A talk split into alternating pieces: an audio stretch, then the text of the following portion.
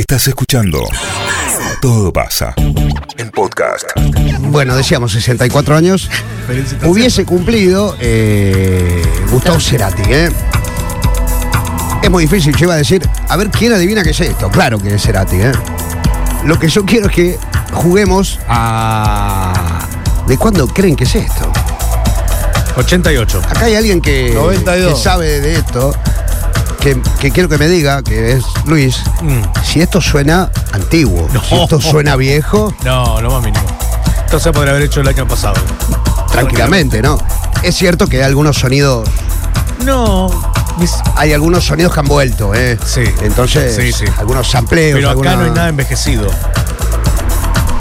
Pará, porque ahora, ahora cambia. Mirá. Eh, esto es Gustavo Cerati. Esto es el, el primer disco solista de Gustavo Cerati, que lo saca con eh, Daniel Melero, un astronauta, por supuesto. ¿Mora Amarillo? También. No, este es- ese es el primero de él solista solo. Ah. Este es el primer disco de Gustavo Cerati, solista fuera de soda, quiero decir, con Daniel Melero. Se llama Colores Santos. Colores Santos. Bueno, fíjense lo que hacía. Y esto es del año 1992. Ah, estuve cerca. ¿Viste? Es decir, si mirá, esto haciendo la cuenta rápida, 31 años tiene Oh. esto. Lo que quiero decir es que Cerati, esto lo decíamos hoy temprano, a la mañana, eh, lo hablamos justamente ayer con un tipo que estuvo codo a codo con Cerati, que es Diego Sáenz, que fue el armador de los 11 episodios sinfónicos, armador de la gira Me Verás Volver. Cerati, y un tipo que estaba muy adelantado, un nerd. Básicamente esa es la palabra, un nerd, eh, para definirlo a él. Pero yo, más que traerlo a Cerati, quería que, que hagamos rápido, tampoco nos vamos a, vol- a volver locos con esto en el detalle, porque no es tal vez el espacio La Misa Montenegro para hablar de eso. Era escuchar música, pero bueno. eh, es importantísimo meter contextos a estas cosas. En el año 89, para los más chicos, Julie le faltaban tres años, todavía van a ser o cuatro, no sé cuánto. Bueno, en, en el 89 se da en la Argentina una hiperinflación. Una hiperinflación que si ahora nos parece jodida esta inflación, imagínense una inflación de alrededor de 7000%. Tres precios por día. Eh, a la mañana tiene un precio, a la tarde otra, a la noche otra y mañana de nuevo, así durante casi un año y medio, que acaba finalmente con el gobierno de Raúl Alfonsín. Pero además de acabar con el gobierno de Raúl Alfonsín, que tuvo que adelantar la elección, un quilombo, se terminó en el medio, fueron los saqueos, todo lo que algunos ya sabrán, otros si no, fue una crisis económica grosísima a nivel global, pero además en Argentina fue de terror. Eh, eso hizo que se fuesen de Argentina las 11 discográficas internacionales que estaban trabajando. Algunas ya no existen. Columbia, eh, bueno, EMI existe. Y después apareció Sony que compró Columbia, pero estaba Polygram. Ustedes se acordarán, RCA. señora, ¿se acuerdan que decían en discos y cassettes? Polygram. Polygram. En Discos y cassettes, eh, Music Hall. Sí, ¿no? sí, bueno, sí. todas esas empresas se tomaron el palo. Las bandas, te diría, de, de los enanitos verdes para abajo, desaparecieron, no tuvieron más contrato, no había más nadie que los, que los grabara. ¿Qué sobrevivió? 1990 es el año en que menos discos eh, editados hubo en la República Argentina. Y además fue el año en que aparece el CD. Eh, dos discos nada más se editaron en Argentina que tuvieron éxito. Canción Animal, de Soda Stereo, y Filosofía y Bara- Barata y Zapatos de Goma, de Charlie García. Después lo demás, nada. Fue el año de menor producción eh, y, no, y tenía razón de ser, por supuesto, estamos hablando de una crisis impresionante. Y ahí se dividen las aguas porque las empresas discográficas son empresas discográficas. Si vos querés montar una ONG discográfica, hacelo. Pero las empresas discográficas son, es la industria de la música, tienen que hacer plata. Es decir, que si esto no funcionaba, si no trae guita, se desaparece. Eh, los que tenían guita sobrevivieron. ¿Quiénes tenían plata? Los que habían tocado afuera, los que habían tocado en Estados Unidos, en el caso de Soda Stereo, los que habían ya hecho contratos en dólares. Y Cerati sabía que además de un caudal de una banda exitosa, tenía guita. Tenía guita. Él, él, digamos, disponía de, de- de la billulla para decirle a un montón de tipos, quédate tranquilo. eh, yo te voy a grabar. ¿Vos querés venir? Entonces, agarró a varios tipos. Escuchen esto. Esto salió así editado. Así como lo estamos escuchando. Primer disco de Babasónicos. Yeah! It's Así. Yo no estoy tocando nada. You little hoe, hurry up and suck my dick. Es así. Ajá. Señores y Son todos sampleos. Uno detrás del otro.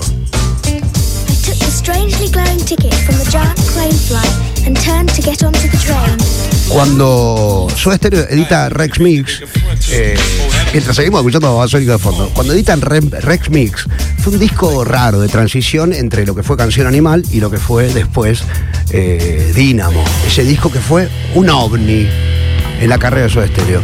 ¿Sabes qué hizo Cerati? Le dijo a Babasónicos, che, lo de ustedes me gusta, eh, quieren salir de gira, nosotros vamos a recorrer toda Latinoamérica o parte del país, y en la gira argentina me gustaría que vengan ustedes. Y convoca a Babasónicos, en otras oportunidades a Peligrosos Gorriones, en otras a mm, Demente Caracol, había un montón de bandas, Demonio de Tasmania, Martes Menta, todas bandas que se vieron apadrinadas por Cerati. Esto es Babasónico, primer disco. Yo creo que Esto, esto una- está apadrinado por Cerati, el primer disco de ellos. Sí, Mario. son los que ponen la tarasca. no Pone con la guita. Porque las empresas discográficas se fueron a la mierda. ¿eh? Pero quiero hacer- destacar esto: los movimientos que salen del under, digamos, para que después lleguen a la, a la etapa de Rolling Stone, eh, son movimientos lentos, no son tan rápidos. Lo que ahora ocurre es que un tipo como Tiago PZK esté hace un año y medio tirado en un galpón entre ratas, como él mismo lo contó, y al año y medio esté juntando, contando dólares en Miami, es algo que ocurre hoy día, ¿eh? son otros tiempos. Claro. Los movimientos eran más difíciles. Lo que dice Babasónicos acá es, a mi generación no le importa tu opinión. Mi generación hoy se caga en tu opinión. Esto es tan moderno, digamos, como, eh, como el papel, como la imprenta. Eh, ¿Qué quiero decir? Que los pibes ahora, es cierto que pueden sentirse más eh, rebeldes, pero la rebeldía no es propia de una época. La rebeldía es propia de generaciones y de las anteriores también fue. Esta guita la pone Cerati. Esta guita la pone Daniel Melero también, que son los dos padrinos del primer disco de Babasónicos. De generación, esto es muy fuerte, ¿eh? si ustedes lo escuchan, 1992. Ya salió, yo sé bien lo que me pasa, dice. Dice, ya no pienso, no me río, eh, no pienso en nada y al infierno no me llevan ni a patadas, aún así, ¿eh? A mi generación no le importa tu opinión. Porque a mi generación, algo le pasa. de mi generación. No le importa. Porque a mi generación algo le pasa.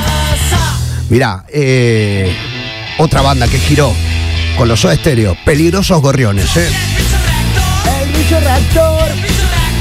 De La Plata, Francisco Bochatón.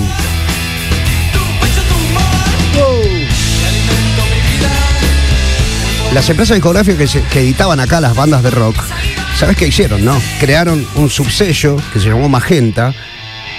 Ustedes, si hacen memoria, los más grandes se van a acordar que en la Argentina de 1990, 91, 92, 93, sonaba, había como cuatro carriles. Por un lado iban como los piojos, la renga, los redondos. Por otro lado iba eh, lo que se escuchaba en radio, ¿eh? Iba Fito Páez, estaba eh, Los Rodríguez, estaban los Enanitos Verdes, tal vez, sonaban esa música. Y por el otro lado iba la bailanta, lo que acá conocíamos como música de bailanta Claro. Liam, Ricky Maravilla. todos Esa ellos, época. Violeta, como es, Alcides, Alcides. todos ellos también aparecieron en esta época. ¿Qué es lo que hizo? ¿Sabes qué aparece acá en la Argentina por primera vez? Eh, algo que ahora es tan común darlo vuelta. Son las radios de fórmula, las radios que se podían permitir poner tanto los redondos como Technotronic. Eh, las radios, este formato de, de 40 canciones o los, los 40 principales, era la única salida que tenían estos tipos para poder sonar en algún lado. No había manera. Pero además era también un modelo de negocio. Poder eh, hacer que la mayor cantidad de gente te escuche. No los que escuchaban rock. Hasta entonces, estos peligrosos gorriones Qué hermosos. lindo, peligroso gorrión. Hasta hermano. entonces, eh, eran, eran los medios de comunicación jóvenes, eran medios de nicho. O sea, era una, una radio de rock. Por ejemplo, Rock and Pop. Que sufre acaso un gran cambio. Porque aparecen las radios de 40 principales. FM Hit. Aparecen las hits, aparecen todas ellas, claro. Aparecen las, las que ahora también todavía siguen siendo fórmula. A estas bandas no les quedaba otra, ¿eh? ¿Querés saber otra banda a la que Cerati le guiñó el ojo? Le dijo, sí, vayan Decime. por, sigan, vayan por acá, es este el camino, hagan lo que quieran, nosotros les damos un poco de guita. Hermoso. Los brujos. Los brujos, Hermoso los brujos. boludo. que en 1992 sacan el primer disco.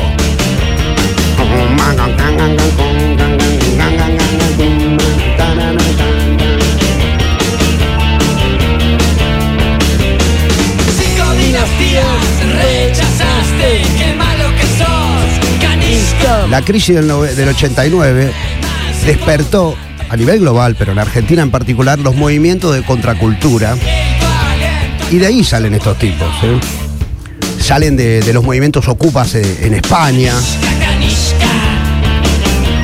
Se empiezan a, a generar los, los movimientos de centros culturales en Argentina.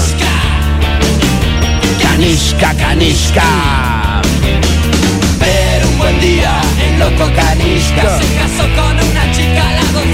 Muchas de estas bandas, no es el caso de los brujos, eh, siguieron existiendo después. Eh, y algunas fueron exitosas. Hay una banda que en el año 91, que es el primer año en el que aparece un sello llama un poco más fuerte y nacional, que era del Cielito, que se encargaba de grabar. Aparecen bandas disruptivas como esta. Que el lenguaje humano desde siempre es No, inútil. no lo escuché nunca, normal. Se acaban los ejemplos, paren de improvisar. Es el Pelado Cordera. Y hablando. Primer disco de Versuit Vergarabat. Medio todavía no existía el uno a uno, ¿eh? Lo usa la maestra, lo, Lo usa, usa- tu mamá. El monje tibetano. que venían con un mensaje bastante claro. ¿eh? Ellos decían, el lenguaje se acabó. Entonces inventan un lenguaje con esta canción que se llama Yambo Yombo. de corazón.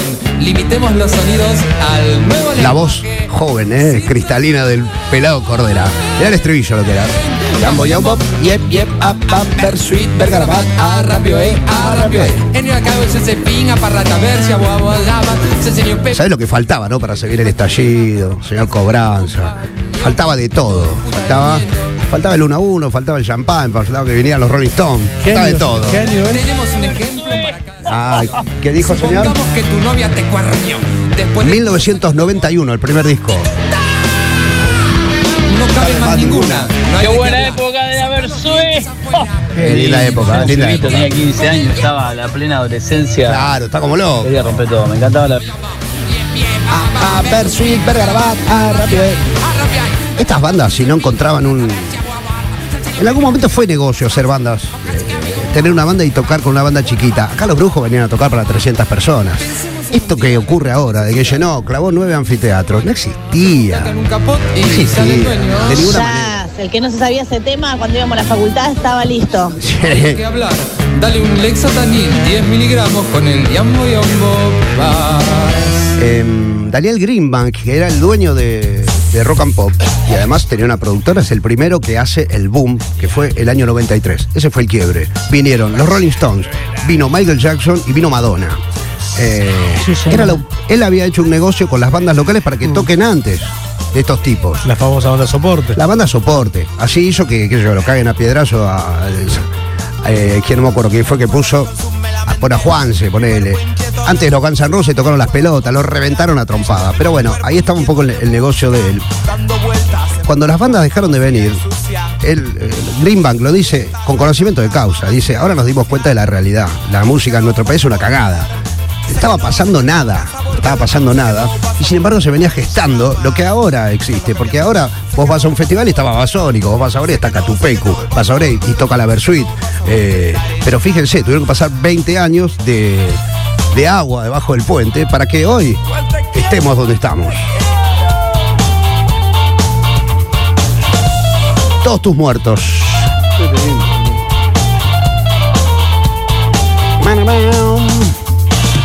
Toca el fuego. ¿Querés que es otra banda? Mira, yo estaba escuchando el primer disco de esta banda para,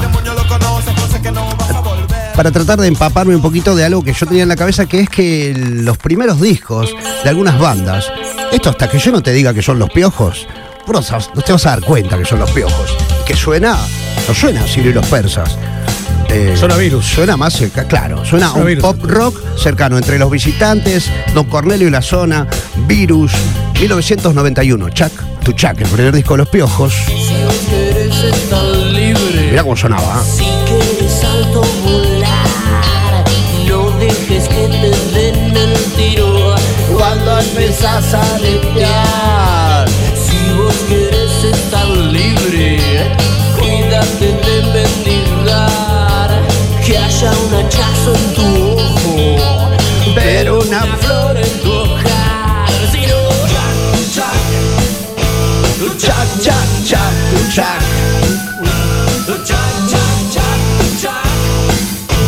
por favor, deja los piojos. ¿Vos te acordás de esta canción? Ah. Yo creo que si lo parás a Ciro, No se la acuerdo. no estás seguro si, fuera, si era él el que cantaba en esta canción. Eh, nada, a las bandas les costó un montón abrirse paso, por supuesto. Y el éxito no llega tan rápido. Lo que está buenísimo es que haya habido un tipo, en este caso lo estamos ponderando a Cerati porque él tenía la guita, y aún muchas bandas, no a todas, les dio una mano bárbara para, inclusive en una entrevista con alguien, nombrarlas. Eh, en esa época se movía todo mucho por el suplemento Sí de Clarín, que salía los viernes. Eh, y se votaba, había una votación que se hacía a fin de año y Cerati siempre te metía uno de estos. Decía mi banda favorita, el otro yo. Eh, escuchen el otro yo, escuchen Las Pelotas, una banda que tal cosa. Escuchen Babasónicos. Eh, pocos tipos han sido tan generosos con el resto de, los músicos de su país cuando a él le tocó ir bien. Eh, cuando a todos le va mal es como que son todos solid- solidarios, pero a Cerati le iba bien y ayudó a un montón de gente. ¿eh? Solo árboles secos. Estos son los visitantes. Hermoso los visitantes. La clase me cagan. No, sí, nada que ver. Plaza pelada, solo árboles secos, aún se animan a jugar, los niños viejos. Qué bien. Gracias, gracias por todo esto. Eh, no, de nada, de nada. Vamos a ir cerrando esto porque la verdad que quedamos apretaditos ahí en 10 minutos. Eh, Deberías subirlo, Mariana, este Pues ratito de una radio. mirada distinta de, de este aniversario de, Sí, sí se puede. del nacimiento del, del cumpleaños de Cerati, ¿no? Es otra, otra perspectiva.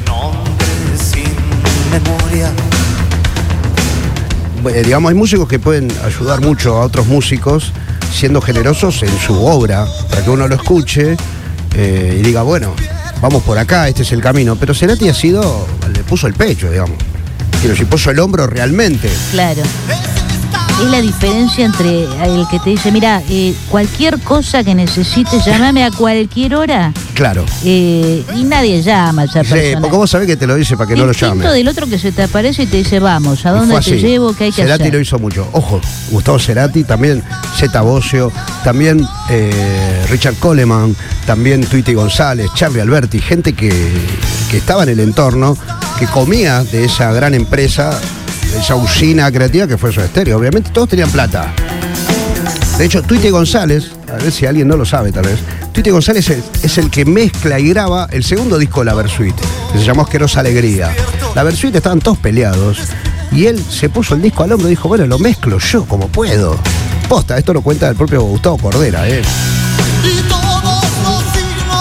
Todo lo que pusiste me llevó a cuando con un amigo, por allá en séptimo grado, con un agua, poníamos cassette y poníamos Don Cornelio, visitante. Mirá, y claro. No, todo lo que pasaste, Mariano, qué gado, qué días que me hiciste pegar. Qué bueno, gracias. Qué crack Montenegro. Qué crack. Entre el.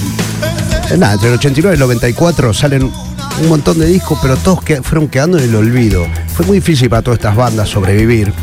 Eh, estuvo, se estaba separando cuando la pega finalmente con el señor Cobranza, eh, Tomo para no enamorarme y todo eso. Y un montón de bandas. Eh, hay una banda que ya tenía dos discos, que había transitado, si vos querés, el camino. El camino del, de- del rock alternativo, que además, por otro lado, no nos olvidemos nunca que era lo que se escuchaba. ¿eh? Mira, si yo te hago escuchar esto, y ahora ya nos vamos con esto, eh, vas a decir, pero qué mierda, ¿cómo mierda hicieron esto? Esto es disruptivo, es hasta difícil de escuchar. Mira, Ilia Curiaquian de Valderrama. Es lo que es esto. De la época cuando se ven a tocar el escenario con el flaco. Claro. No, esto es, esto es anterior, anterior. Acá tenían anterior 17 años los pibes.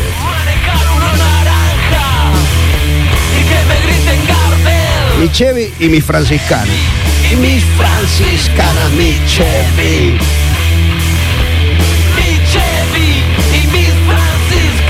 Eh, tuvo que pasar eh, el año ese 93, 94, cuando ya sonaba que se haya vendido el disco más, más exitoso del rock argentino ese año. No quiere decir que el rock argentino era exitoso, ¿eh?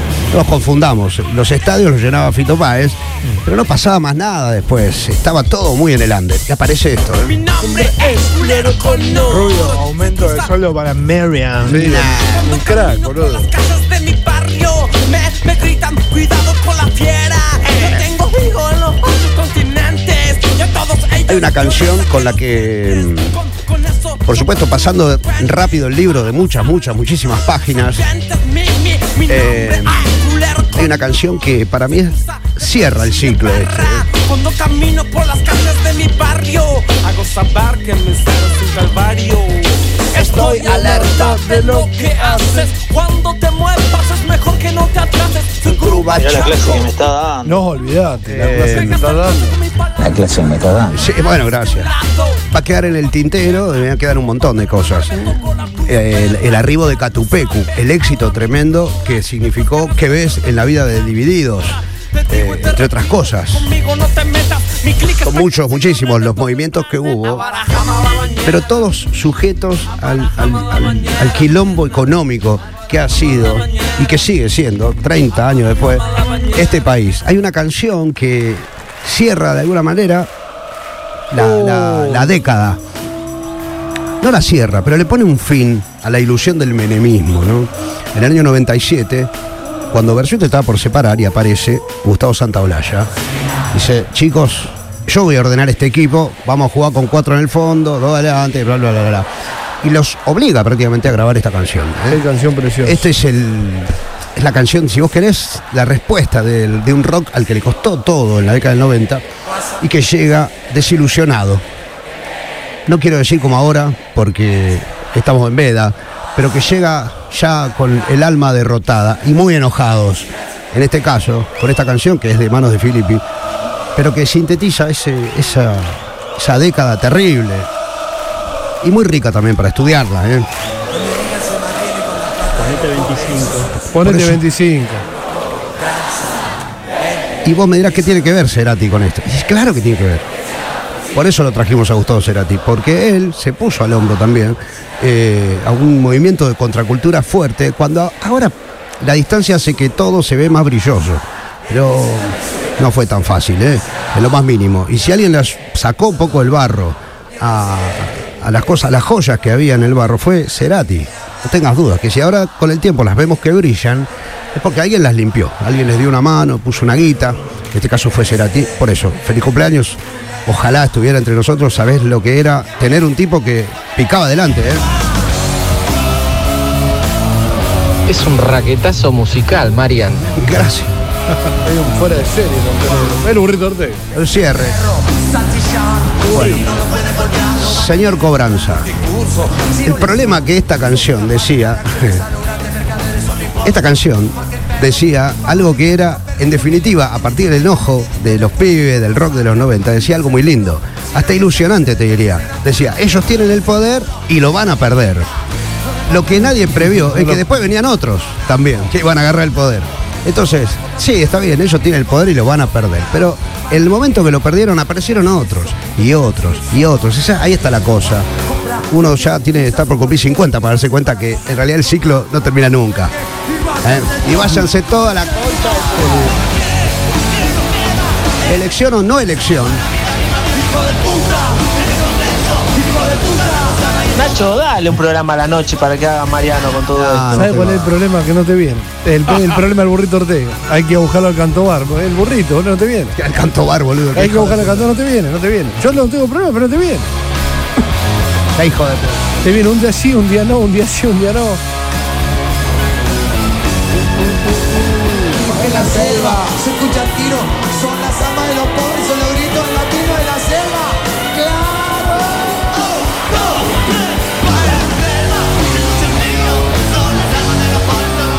Em, acá estamos soslayando, estamos dejando de lado un montón de capas, por supuesto.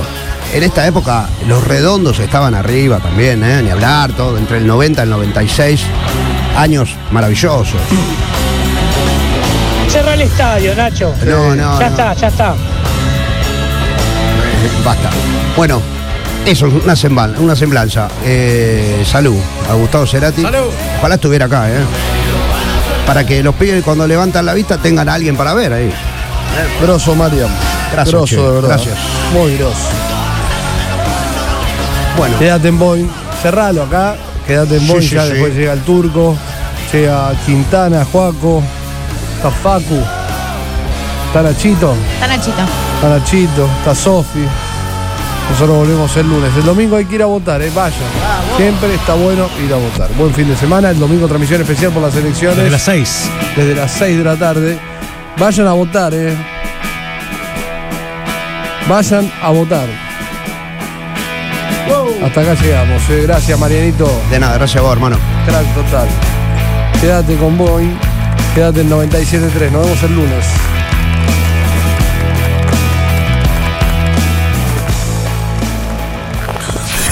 Todo pasa. 97.3